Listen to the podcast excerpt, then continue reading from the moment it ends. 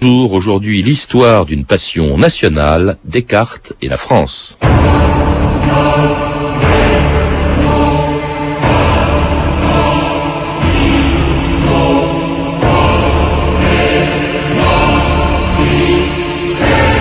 Descartes, c'est la France.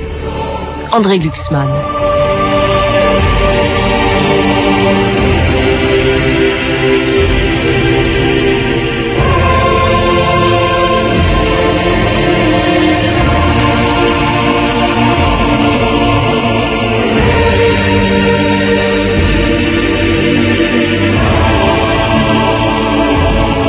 Deux mille ans d'histoire.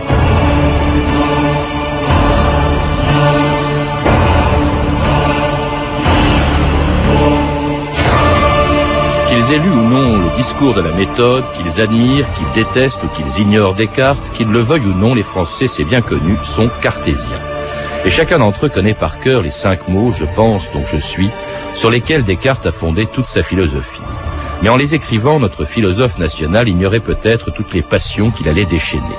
Mis à l'index, puis récupéré par l'Église, encensé par la Révolution française et stigmatisé par les royalistes, qui ont vu en lui un des inspirateurs de la Révolution, depuis plus de trois siècles, Descartes n'a jamais cessé de diviser, mais aussi d'incarner un pays qui est le seul au monde à s'identifier à une philosophie. Sceptiques et raisonneurs par principe, sûrs de leur bon sens, se méfiant toujours des dogmes et des autorités établies, les Français se reconnaissent volontiers en ce philosophe, dont les premiers livres écrits en Hollande arrivaient en France au milieu du XVIIe siècle, à l'époque de la Fronde et de Mazarin. Allons, buvez, éminence, prince de l'Église, mon ami. Vous, à force de vous dépouiller, vous finirez pape. Ou martyr. J'ai sur ma table un nouvel auteur que je lis parfois, quoique un peu sévère. Il s'appelle Descartes et soutient qu'il vaut mieux changer ses désirs que l'ordre du monde. Quand on ne peut pas changer l'ordre du monde, moi, je le peux.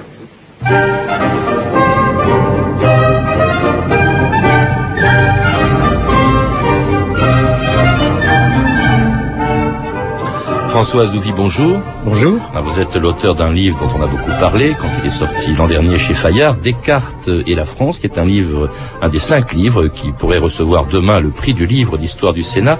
Alors il ne s'agit pas d'une biographie de, de Descartes ou d'une réflexion euh, sur son œuvre, mais c'est l'histoire des passions que Descartes a, a provoquées en France depuis sa mort il y a 350 ans. Il n'y a pas beaucoup de philosophes quand même euh, qui soient en quelque sorte identifiés à un pays. On dit les Français sont cartésiens, comme si ça allait de soi. Et aucun philosophe euh, n'a- fait l'objet d'une telle passion.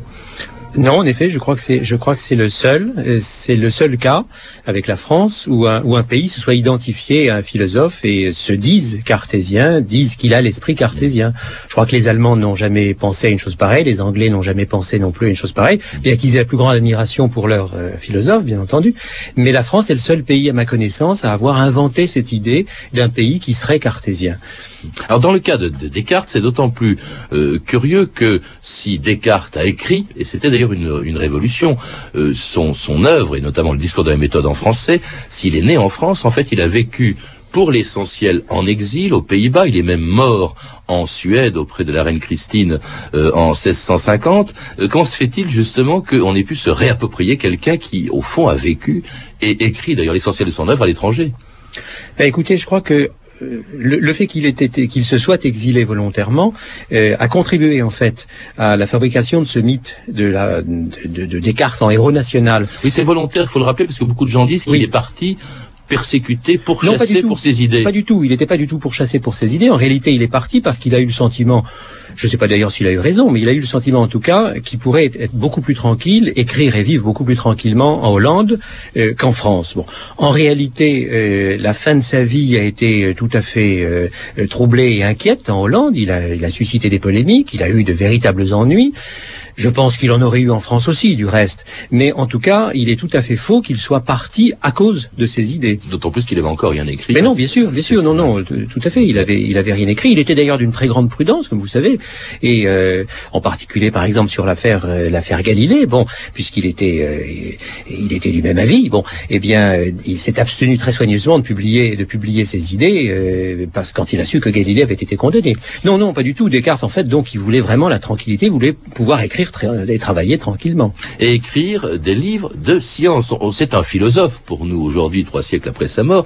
En fait, c'est aussi, comme beaucoup de philosophes de l'époque, en même temps c'est un scientifique, il est mathématicien, biologiste, physicien, c'est lui qui a découvert, je crois, la géométrie analytique, il s'intéressait à toute la circulation du sang. Et en fait, s'il devient philosophe, c'est par le truchement, au fond, des sciences.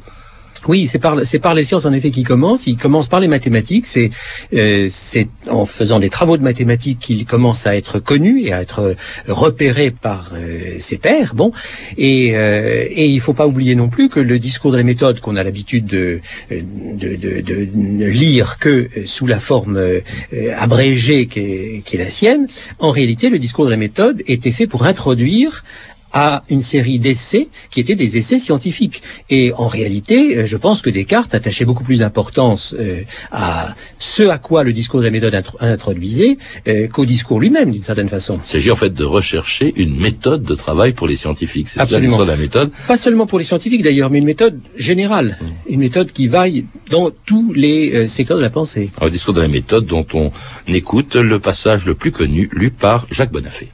Pour ce qu'alors je désirais vaquer seulement à la recherche de la vérité, je pensais qu'il fallait que je rejetasse comme absolument faux tout ce en quoi je pourrais imaginer le moindre doute, afin de voir s'il ne resterait point après cela quelque chose en ma créance qui fût entièrement indubitable. Mais aussitôt après, je pris garde que pendant que je voulais ainsi penser que tout était faux, il fallait nécessairement que moi, qui le pensais, fusse quelque chose. Et remarquant que cette vérité, je pense, donc je suis, était si ferme et si assurée que toutes les plus extravagantes suppositions des sceptiques n'était pas capable de l'ébranler, je jugeais que je pouvais la recevoir sans scrupule pour le premier principe de la philosophie que je cherchais. Alors c'était le passage le plus connu euh, du discours de la méthode, François Azouvi. Alors le doute érigé en principe, le je pense donc je suis qu'apprennent aujourd'hui par cœur tous les lycéens de France. Qu'est-ce que on a du mal à comprendre ce que ça pouvait avoir de révolutionnaire à l'époque? Ben, ce que ça avait de révolutionnaire, c'est que tout simplement, ça ne commençait pas par des vérités révélées, euh, par euh, une tradition, par le, recours à une tradition. Euh, ça commençait par la mise en doute de toute vérité, y compris d'ailleurs l'existence de Dieu, qui était considérée comme peut-être fausse, en tout cas douteuse. Ce qu'il n'a jamais remis en cause, il faut le rappeler. Pardon? Il a même, il a même tenté de prouver l'existence de Dieu. Bien sûr, bien sûr, mais dans un second temps, dans un premier temps, il met en doute toutes les vérités, toutes les opinions qu'il a reçues. Et c'est ça qui est proprement révolutionnaire, et c'est ça qui, pendant très longtemps, et d'une certaine façon jusqu'à maintenant inclus, c'est ça qui passait très mal, et en particulier évidemment auprès d'une partie euh, du catholicisme. Il était inadmissible qu'on puisse d'abord remettre en doute l'existence de Dieu, qu'on puisse récuser l'autorité de la tradition, ne pas se fonder sur elle, et au fond euh, fonder toute la philosophie, tout l'édifice du savoir sur des euh, propositions rationnellement déduites. La première d'entre elles étant en effet je pense donc je suis, mais c'est la première d'une longue chaîne et tout le projet cartésien c'est précisément de fabriquer tout un système de savoir à partir du seul sujet pensant. Moi, tout seul, je suis capable de construire l'édifice du savoir et je n'ai pas besoin de l'autorité de la tradition ni de la euh, ni de l'autorité de la révélation. Autre chose qui a été considérée comme révolutionnaire, François Azouvi, il écrit le discours de la méthode en français. Alors qu'est-ce que ça a de révolutionnaire? Bah, Ça a des révolutionnaires qui soient en français précisément. C'est sans doute le premier texte philosophique de très grande importance qui soit écrit en qui soit écrit en français, avec ce précédent tout de même bien sûr des essais de Montaigne de 1580, mais qui est un texte d'un style euh, très différent. En français et non pas en latin, il faut préciser. En français et non pas en latin, bien entendu. Et le, ce qui est intéressant, c'est de savoir pourquoi Descartes écrivait le discours de la méthode en français. Il l'écrivait précisément pour que tout le monde puisse le lire y compris les femmes, c'est-à-dire que, le, que son texte ne soit pas réservé aux doctes. Et par là, il espérait contourner le public de euh, précisément de, de, de, la philosophie scolastique, c'est-à-dire de ceux qui sont imprégnés d'une fausse d'une fausse philosophie, et il s'adressait au grand public. Mais il faut souligner aussi que Descartes a toujours très très attentivement euh, soigné son, son euh, la nature de ses écrits. Quand ce sont des écrits beaucoup plus techniques, il les écrivait directement en latin, il les publiait directement en latin. Et quand ce sont des écrits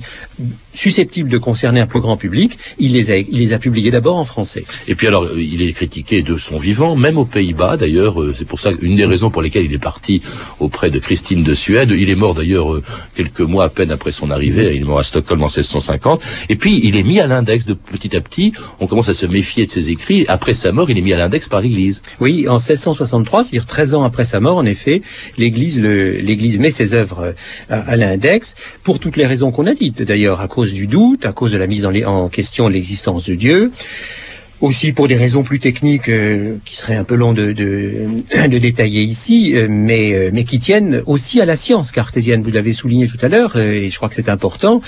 pendant très longtemps, philosophie et science étaient intimement mêlés, on, ne séparait pas l'une de l'autre, et la science de Descartes était tout aussi inacceptable par euh, la, disons, par les autorités euh, catholiques et par les jésuites en particulier, euh, que le contenu de sa philosophie à proprement parler. Alors sa philosophie et lui-même vont prendre de l'importance au fil du temps, c'est un peu ce que vous démontrez dans votre livre, François Azouvi, mais dès le XVIIe siècle, eh bien, les philosophes des Lumières et ceux de la Révolution s'intéressent à lui, la revue de texte Stéphanie Duncan. Donc Descartes meurt en 1650 et assez rapidement, donc malgré la mise à l'index de ses œuvres par l'Église, ou peut-être un petit peu à cause de ça aussi, les esprits éclairés de l'époque vont lui forger la stature d'un grand homme. Alors c'est Fontenelle, le philosophe précurseur des Lumières, qui le premier, en 1696, donne à Descartes son titre de gloire. Ce grand homme, avec des majuscules, hein, ce grand homme, dit-il, poussé par son génie, quitta les anciens pour ne suivre que la raison. Et cette heureuse hardiesse, qui fut traitée de révolte, nous valut infinité de vues nouvelles et utiles sur la physique et la géométrie. Alors, affirme Fontenelle, on ouvrit les yeux et l'on s'avisa de penser. Alors curieusement, les philosophes des Lumières hein, au XVIIIe vont reléguer Descartes un peu au magasin des vieilleries, hein, tout en continuant tout de même à l'honorer poliment. Descartes, déclare Voltaire, donna la vue aux aveugles, qui virent les faux de l'Antiquité et les siennes. Descartes se trompa, mais ce fut au moins avec méthode. Et d'Alembert, respectons toujours Descartes, mais, dit-il, abandonnons sans peine ses opinions, qu'il eût combattu lui-même un siècle plus tard. De la même façon, Descartes, le trublion quand même du siècle précédent, est honoré par l'Académie et du même coup un peu momifié, je dirais. La philosophie, déclare l'Académie, n'est autre chose que l'esprit de Descartes. À propos de momie et de grand homme, l'affaire sous la Révolution du transfert ou non des cendres de Descartes au Panthéon est édifiante. Hein. elle révèle deux manières de voir Descartes déjà. À l'Assemblée nationale, ça se passe en 1793 et 1796, des débats passionnés en effet divisent Condorcet et André Chénier d'un côté, qui sont défenseurs de la panthéonisation de Descartes, et de l'autre côté à Louis-Sébastien Mercier qui lui s'y oppose. Alors pour Condorcet, Descartes, le premier des philosophes qui a rétabli la raison dans ses droits. Et ce qui est nouveau, Condorcet fait de Descartes un précurseur de la Révolution française. C'est lui, dit-il, qui en brisant les fers de l'esprit humain préparait de loin la destruction de la servitude politique. Dans le même esprit, André Chénier n'hésite pas à faire de Descartes un précurseur des droits de l'homme et il déclare à l'Assemblée nationale « C'est à vous, républicains, qu'il appartient de venger du mépris des rois la cendre de René Descartes. » le mythe de Descartes, hein, père de la démocratie moderne, est donc né. En revanche, Mercier, euh, toujours à l'Assemblée nationale, voit en Descartes, avec, je cite, le froid de sa méthode, la rudesse de ses termes barbares et le néant de ses abstractions, il voit en lui le père de la terreur. Funeste philosophie, dit-il, qui n'a cherché qu'à animaliser l'homme. Un reproche qu'on fait encore aujourd'hui à Descartes. Et puis alors, il y a des passions, donc on vient de l'entendre, dès le, XVIIIe siècle, on se passionne pour le personnage. Ce qui est curieux, euh, deux choses avant qu'on parle de la Révolution, euh, François Azouvi, vous le rappelez aussi dans votre livre, c'est l'espèce de scepticisme que provoque Descartes dans la philosophie des Lumières. On pourrait dire que c'est lui qui l'a inspiré, euh, comment dirais-je, après sa mort, et euh, pas du tout. Euh, on entend Voltaire qui dit il se trompe pas avec méthode, donc en utilisant l'ironie de Voltaire. Pourquoi est-ce qu'il dit ça? Je crois que on dit souvent que les écrits scientifiques de, Descartes, effectivement, se sont avérés être faux, en fait, mhm, mhm. des erreurs. Il, euh, Voltaire dit ça et, les encyclopédistes, enfin les, écrivains des Lumières disent ça derrière lui, euh, parce qu'en fait, eux sont philosophiquement du côté de Locke euh, et du point de vue scientifique, ils sont du côté de Newton, c'est-à-dire de la, disons, de la philosophie et de la science anglaise.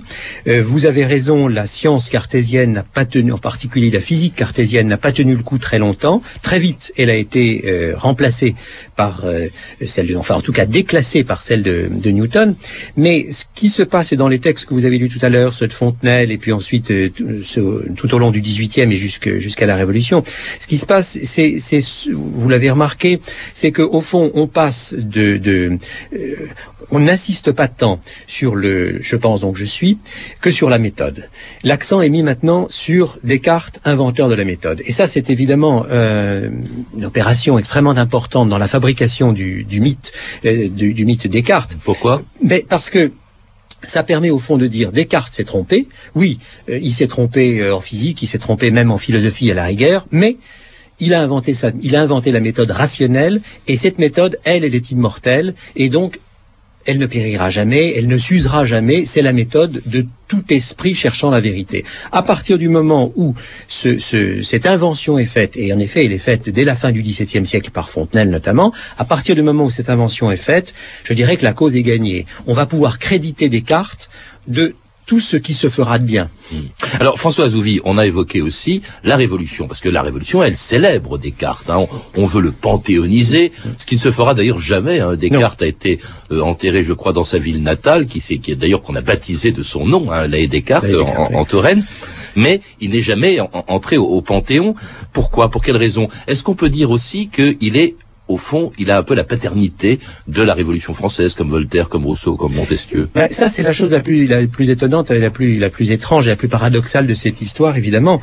Euh, bien entendu, il n'a aucune paternité, aucune responsabilité ou euh, dans, dans la naissance, enfin dans la, dans la naissance de la démocratie, dans l'idée des droits de l'homme, etc. À laquelle il ne, toute chose à laquelle il ne songeait pas. Et d'ailleurs, sur le plan politique, il était lui-même d'une très très grande prudence. le, peu de pensée, de philosophie politique qu'il y a dans son œuvre est extrêmement prudent. Mais euh, voilà, on l'a crédité de toutes ces choses-là, et c'est la Révolution française qui l'en a crédité sur l'idée très euh, très simple et finalement compréhensible, c'est que Descartes fonde tout sur l'exercice de la raison, il se libère de la tradition, il se libère de l'Église, il invente l'idée que tous les esprits sont égaux, et par conséquent, il est l'inventeur de la théorie des droits de l'homme. Et donc, il est à, l'origine de la Révolution française et de la, et de la, et de, la démocratie. Alors, ses adversaires lui reprochent aussi d'être à l'origine de la terreur. Ben oui, pour la même raison. Par exemple. Ben oui, pour la même raison, parce que justement, euh, on l'accuse d'avoir, au nom de la méthode, d'avoir mis en coupe réglée la société et d'avoir, au fond, n'est-ce pas, quadrillé la société et le politique au nom de cette espèce de froide raison qui, dit-il, a donné Robespierre, etc. Et on a, à au moment de la Révolution, je dirais qu'on a la matrice des deux grands discours qui vont, à partir de là, euh, partager, diviser les esprits, jusqu'à aujourd'hui inclus. D'un côté, donc, Descartes, euh, précurseur des droits de l'homme, et de l'autre côté, euh, Descartes, précurseur d'une conception, disons, euh, sauvage de la société. Donc il divise les Français, il, n'incarne pas encore la France. Alors celui qui a largement fait euh, pour faire en sorte que Descartes soit en quelque sorte notre emblème national, hein, une passion nationale, c'est un philosophe que vous citez, euh, François Zouvi, Victor Cousin, hein, qui dit même, vous le citez, cet homme, messieurs, c'est un Français, c'est Descartes, son premier ouvrage écrit en français est de 1650, 1637, c'est donc de 1637 que date la philosophie moderne. Est-ce qu'on peut dire qu'il est le père de la philosophie moderne, Descartes, comme le comme le comme l'affirme Cousin?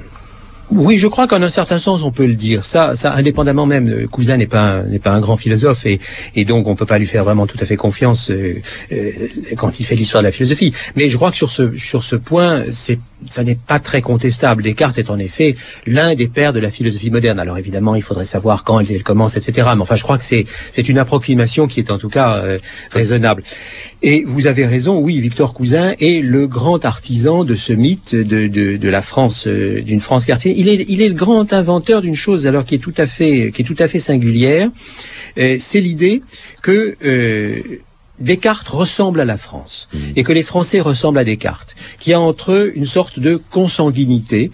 Nous sommes du même sang, Descartes est de notre sang, nous sommes du sang de Descartes, et c'est à partir de là qu'on va commencer à euh, fabriquer cette idée que justement euh, nous sommes euh, euh, nous, nous sommes ses fils. Enfin, je veux dire, son sang coule dans nos veines, si vous Mais, voulez. mais qu'en penserait Descartes? Parce qu'après tout, c'est quand même un philosophe et une philosophie universelle. Le je pense donc je suis, c'est valable pour tout le monde. Euh, Cette espèce de monopolisation de, de Descartes, très chauvine en fait, je sais pas ce qu'il en penserait. C'est pas, il en, penserait, étrange. il en penserait le plus grand mal.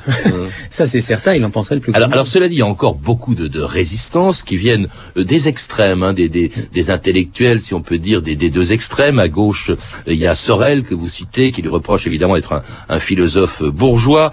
Il y a les nationalistes comme Barès, hein, qui oppose Descartes à Pascal, euh, qui n'aime pas le rationalisme de, de Descartes. Il est détesté d'ailleurs par presque tous les royalistes, sauf un, c'est assez étonnant, le premier d'entre eux, Charles Maurras, lui, il admirait euh, Descartes. Oui, euh, Maurras admirait Descartes, euh, il est singulier dans ce paysage.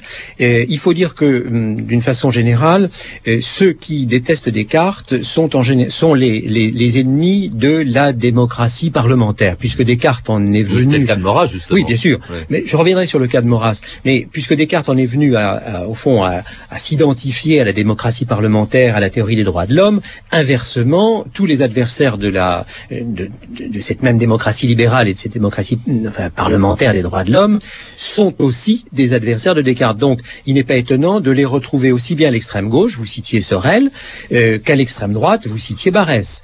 Alors, Là-dedans, dans ce paysage, c'est vrai que Maurras et l'action française euh, sont tout à fait euh, occupent une position à part. Ça vient du fait que Maurras a une sorte d'idolâtrie pour la raison classique, et il a cette idolâtrie au nom de l'idée que la raison classique, c'est la France, le XVIIe siècle, c'est le grand siècle français, et Descartes a incarné éminemment cette euh, cette raison classique. Alors, ce qu'il y a d'extraordinaire aussi quand on vous lit, c'est qu'on retrouve Charles Maurras, le leader de l'action française, le royaliste qui a été pétainiste pendant la guerre, fazer. Penser au fond la même chose, partager la même idée que le chef du Parti communiste, Maurice Thorez. Après la guerre en 1946, Maurice Thorez à la Sorbonne euh, dit, à travers les tempêtes et les nuits qui se sont abattues sur les hommes, c'est Descartes qui ne sont pas allègres, nous conduit vers les lendemains qui chantent. Voilà Descartes maintenant, compagnon de route du Parti communiste. Avouez que c'est magnifique quand même. Là, il fait l'unanimité, là. C'est dommage qu'on puisse, qu'on puisse pas l'entendre, l'écouter dire ça. Mais ben oui, c'est, c'est le, le Parti communiste s'est rallié tardivement à, euh, à Descartes et, euh, et Thorez, et puis autour de lui les intellectuels communistes ont, euh, ont pensé que Descartes était l'ancêtre de, de Marx et de Lénine, euh, l'ancêtre de, de l'idéologie. C'est l'auberge espagnole, hein, tout le monde y voit ce qu'il veut y voir. Bien Descartes, sûr, fond. bien sûr. À partir du moment où on a fabriqué un certain nombre de, de comment dire, un certain nombre de thèmes et en particulier celui qu'on disait tout à l'heure, Descartes, inventeur de la démocratie, à partir de là, évidemment, on, on lui prête indéfiniment.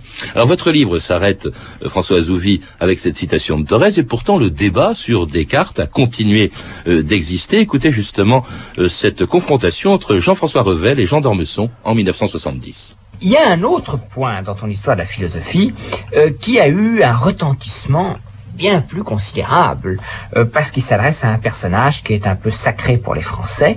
C'est ton attitude à l'égard de Descartes euh, qui a provoqué des, remous considérables. Alors déboulonner Socrate passe encore, mais déboulonner Descartes, ça c'est un problème. On dit Descartes est à l'origine de la pensée moderne euh, parce que, premièrement, il a attaqué la scolastique. Bien. Il a, euh, dit-on, réfuté le principe d'autorité, c'est-à-dire le principe d'après lequel Aristote a dit cela ou saint Thomas a dit cela, donc c'est vrai. Descartes nous dit non, il faut tout vérifier par soi-même.